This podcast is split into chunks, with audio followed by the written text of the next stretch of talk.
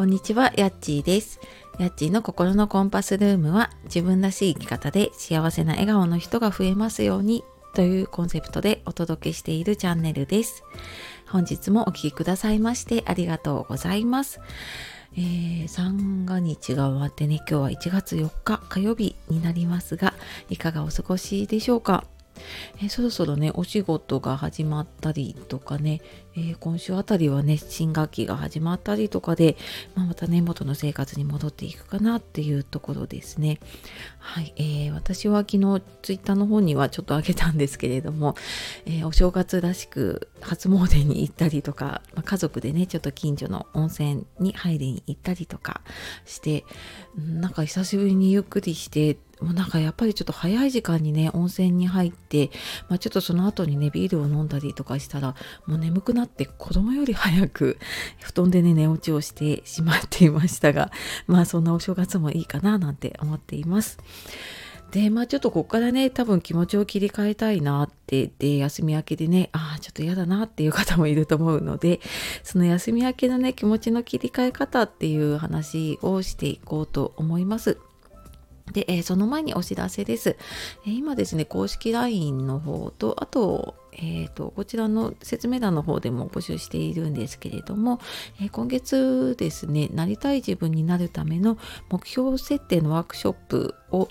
えもう今週末からですね、えーちょっと何日間か日程を組んで、えーやります。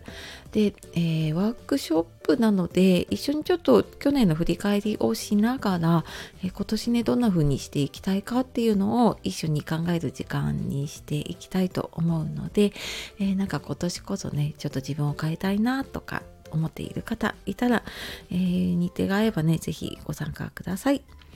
で、えー今日の休み明けの気持ちの切り替え方っていうことでね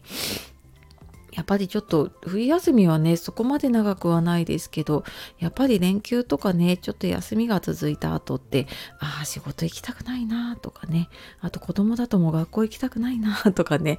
思ったりしますよね。あのそんな時にね、まあ、まずは、まあ、これ当たり前のことなんですけどね生活リズムを見直すっていうところをねやっていくのが大事です。でうん、これなんでかっていうとやっぱり体内時計が狂っているとこれ全ての基本になるのでなんか寝る時間起きる時間ってどうしてもね末年始って、まあ、テレビだったりねあの家族集まっていたり、うん、私ちょっとお酒飲んじゃったりとかね するとついつい遅くなったりとかねしちゃうことがあるんですけれども。でなんかそこが狂ってるとやっぱり時差ボケをしているようなねちょっともうなんとなくすっきりしない状態が続いてしまうので、まあ、こういう時差ボケを戻すと同じだと思っていただくとやっぱり一日でスパッといかない場合もねあるのでやっぱりちょっと事前にねその早寝早起きというか元の体内時計にねリセットをして戻していくっていう風にしていくと、うん、そのスタートに向けてね、えーすっきりといけるんですよね。であとやっぱりあのどうしてもね起きる時間休みの日遅くなっちゃうっていうこともあると思うんですけれどもうーんやっぱ早起きをしてね何がいいかっていうと、まあ、よく言われる朝日を浴びるといいってねよく聞くと思うんですけれどもあれってやっぱりセロトニンっていうのがね出て自分の自律神経を整えてくれるっていうのがあるのであのしっかりね早起きをして朝日を浴びるっていう習慣を作っていくと、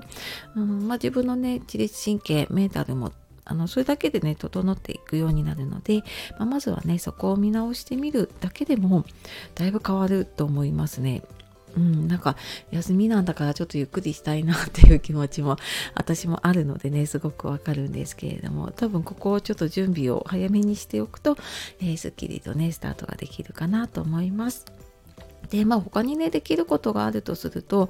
うん、なんか仕事休み明け忙しくなるなとかあれもやんなきゃこれもやんなきゃっていうこと頭の中モヤモヤしていると多分そのモヤモヤってどんどん大きくなっていっちゃうので何がモヤモヤしているのかなっていうのを一旦書き出したりとか、えー、とちょっとあの、まあ、手書きでもねスマホのメモでもどちらでもいいと思うんですけれども一旦そのやらなきゃと思っていることとか、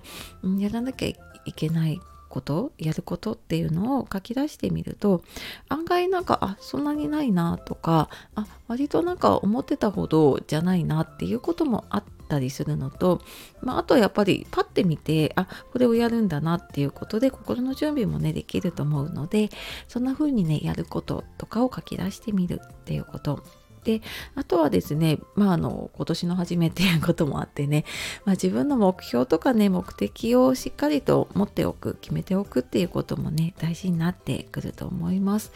でここが決まっているとあやっぱりなんか目標に向けてねこれやらなきゃいけないことだなっていうのもあるしで、まあ、そことはね関係ないとしても、まあ、そのためにねあの必要なこととして、えこれ今やっておくといいかなっていうような、まあ、そんな切り替え方がねできてくるとまたえー、気持ちもねちょっとすっきりとしてできることがあるんじゃないかなと思います。はいでお子さんいる方多分ね、えー、うちもそうですけれども 新学期の準備とかね子供も学校行きたくないっていうことがあると思うので、えー、まずねちょっとあの生活リズムを見直すところからやってみるといいですね。はい。というわけで、えー、今日は休み明けの気持ちの切り替え方っていうことでお話をしていきました、えー、最後まで聞いてくださいましてありがとうございます。では素敵な一日をお過ごしください。えー、やっちがお届けしました。さようなら。またね